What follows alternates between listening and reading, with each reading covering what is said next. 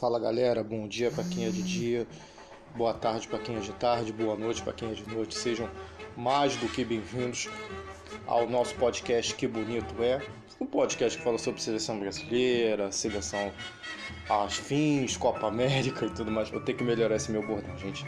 É, primeiro eu vou pedir desculpa, porque primeiro eu tinha gravado um áudio muito legal, muito bonito, resumido, aquela coisa toda.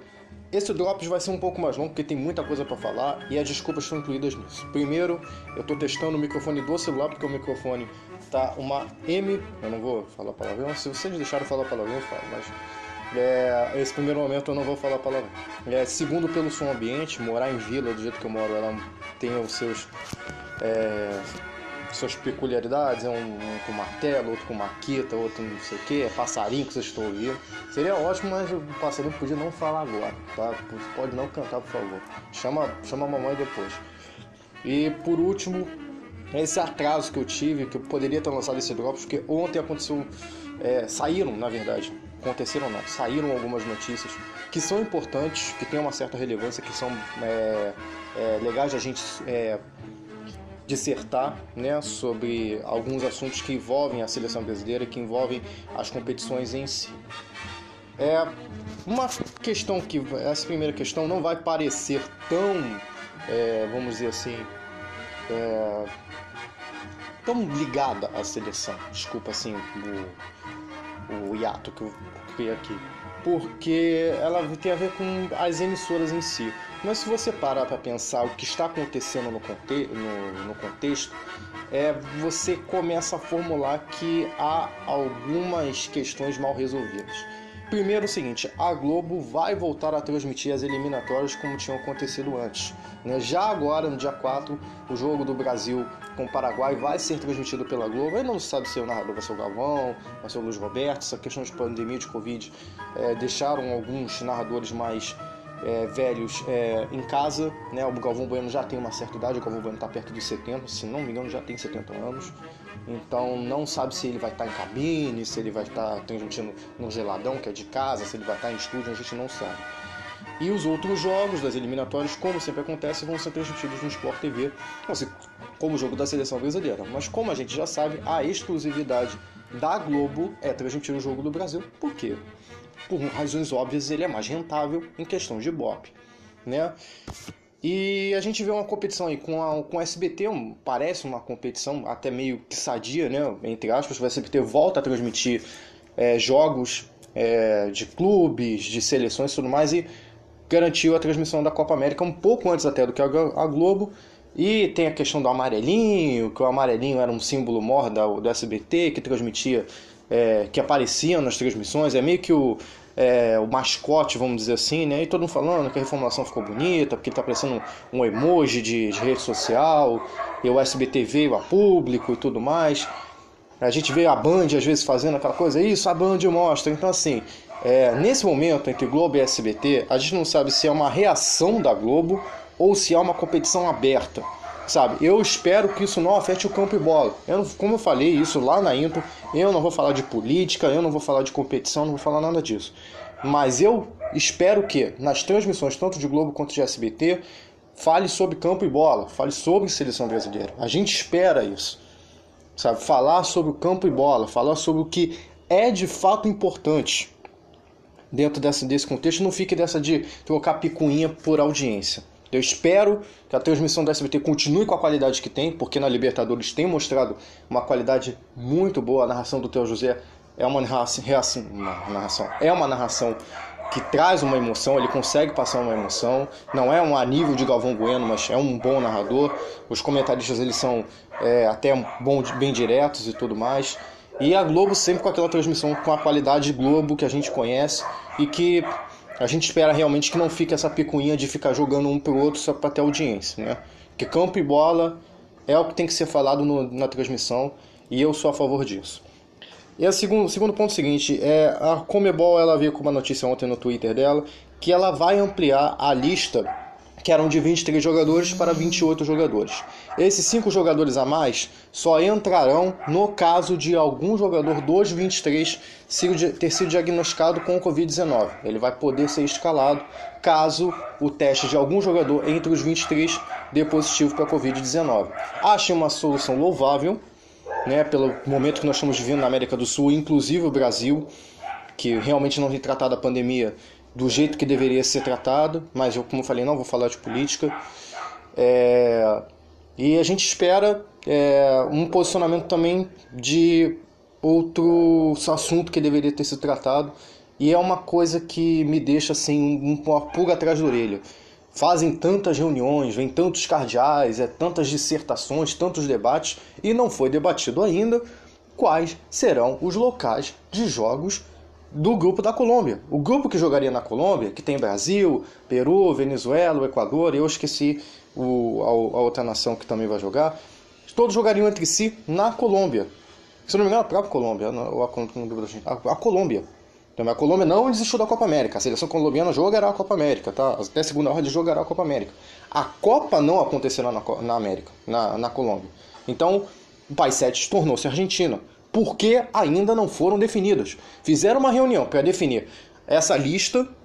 Eu acho louvável, eu achei uma decisão acertada da CBF, mas por um outro lado, por que não foi decidido no mesmo local, na mesma reunião, quais serão os jogos? Vão ser a Vejaneda? Vão ser no, no, no Monumental? Vai ser na Boboneira? Por que uma demora numa definição às vésperas, às portas de uma Copa América? Isso estraga toda a logística de que de uma seleção organizada, né, que vai jogar numa Copa América. Isso foi definido dentro da Colômbia. A Colômbia é um país, a Argentina é outro, os tamanhos são diferentes, a, a, a, a, logística de voo terrestre, aérea e tudo mais é diferente. Como será feito isso? Aí vai ter que passar uma, um cronograma para as seleções e elas vão ter que se virar. Tipo, eu não tô nem aí, eu sou a Comebol, vocês é que decidem. Isso pode atrasar o planejamento de outros, de outras nações, outras seleções que já tinham planejamento. Sabe, muito em cima, nada definido, achei uma falta de quino, sabe? Vamos fazer uma reunião, tem a Covid, não dá para fazer uma reunião, é, fazer reuniões, faz uma reunião, define-se tudo que tem para se definir e ponto. Agora, a responsabilidade é da Comebol se acontecer algum problema de logística.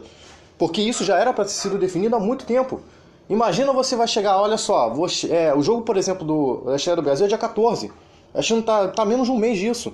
Está menos de 15 dias até, se não me engano. Estamos perto de é, encurtar essa distância com 17, 18 dias. Como vai se definir um quatro jogos dentro da Colômbia em 17 dias? Por mais perto que sejam os estádios, os locais, os de treinamento. Sabe? O Brasil não tem lugar para treinar. Vai chegar na, na Argentina, vai treinar no campo qualquer?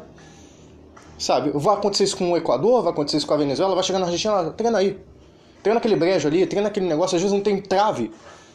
Pode acontecer. Lógico que, como eu falei, num planejamento sério de uma entidade e de seleções, isso não acontece. Existe um plano B. Mas por que esse plano B não foi falado nessa reunião? É isso que, até agora, faltam 17, 16 dias, se não me engano, 17 dias para a Copa América e o Brasil não sabe onde vai jogar. Aí o Equador não sabe onde vai jogar, a Venezuela não sabe onde vai jogar, a Bolívia não sabe onde vai jogar vai desembocar lá na Bolívia para a Argentina, vai atravessar meio continente para dizer, ah, olha, a gente não sabe se vocês vão jogar. Sabe, é uma falta de, de bom senso até da, da Comebol, disso não ter sido definido neste, nesta reunião, neste momento. Né? Espero que isso mude, mas vamos ver, né? Ah, mistérios, mistérios, como diria Cid Moreira. E o, uma última nuance aqui, não vai mudar também muita coisa, porque não há assim um, uma definição, porque ainda faltam algumas coisas, que são os treinamentos da seleção. O primeiro treinamento deve ser hoje, parte física, rachão, não vai haver uma definição porque o Tite só vai ter outro grupo fechado na terça-feira. Já tem uma grande maioria lá, quem está faltando?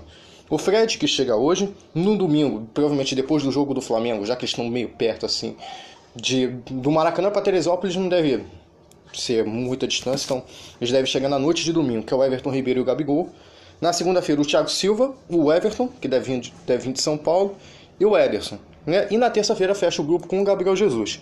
O treino tático, técnico, vai ser na terça-feira. Hoje vai ter um rachão, chamar os jogadores do sub-20 de alguns clubes para fazer um complemento, aquela coisa toda que a gente já conhece. Na segunda-feira, nós vamos falar sobre o campo e bola, mesmo que o treino seja terça. A gente já vai tentar começar aqui a definir como é, como será a estreia para as eliminatórias, o time base, já que a gente já deve ter uma ideia do time base, mas de como será, se vai ter alguma modificação, se o Tite deu alguma pista, a gente vai investigar aqui. Mas na segunda-feira a gente vai fazer um resumo, tá? E vamos acompanhando, vai ter drops na terça e tudo mais. E a gente, vocês ficam aqui com a gente que a gente vai falar sobre esses treinos. Hoje só realmente racham com sub-20, com algumas modificações, mas nada além disso. Tá aí é o seguinte. Eu vou passar um pouco do cronograma de como vai ser a semana que vem, porque vão haver algumas modificações por causa do jogo. Hoje a gente vai ter um que história, 10 para 6 da noite, 17h50. E vocês vão fazer uma. Eu vou deixar uma enquete no Twitter e vocês votem. Vou deixar também no meu WhatsApp e tudo mais. Pode também mandar por e-mail, eu estou sempre acompanhando. Então, é. O que, que a gente vai fazer? O que história, os próximos dois que história vão ser sobre Copa América ok? A gente vai lembrar as ruins para te dar uma risada, para a gente debater o que, que deu de certo, o que, que deu de errado, e a gente vai falar de coisa boa também. Seleção não é só glória, né? Seleção também tem suas escorregadas, vamos dizer assim. Esse primeiro momento vão ser as Copas Américas que não deram certo, e o, o outro que vai ser lançado um pouco antes do jogo, tá? Eu vou falar sobre isso. Vai ser sobre as que deram, as que nos trouxeram títulos, tá bom? Então o cronograma vai ser um pouco alterado, eu vou deixar o cronograma no Twitter, vocês acompanhem por lá. A votação de hoje já vai estar aberta e eu vou dizer também qual, é, qual vai ser o cronograma do podcast para a semana que vem. Tá bom? Vai ser uma, uma questão diferente por causa do jogo. E lembrando a vocês que independentemente do que acontecer, tem drops, tá? Todos os dias. Esse drop está sendo um pouquinho mais longo porque eu tive que acumular é, pauta, né? Tive que acumular notícia, teve que ter um acúmulo mesmo. E na sexta-feira nós vamos ter dois podcasts, tá? Um antes do jogo, eu vou tentar ter esse palco história, e após o jogo a gente vai fazer aquele drop de 5 minutos para resumir como é que foi o jogo da seleção, tá bom? Tá ficando longo, eu agradeço a paciência de vocês. Dá aquela força lá com a gente no Twitter, arroba que bonito 12, o Q e o B são maiúsculos, tá? E o que bonito é podcast arroba gmail.com, é o nosso Pix, dá aquela força lá, qualquer valor ajuda a gente. Aqui reclamação, sugestão, xingamento, elogio, pode mandar por lá também. Nós vamos criar um grupo de WhatsApp também, um WhatsApp comercial para que a gente possa debater e criar um grupo para falar de seleção brasileira também, ok? Fiquem com Deus e até!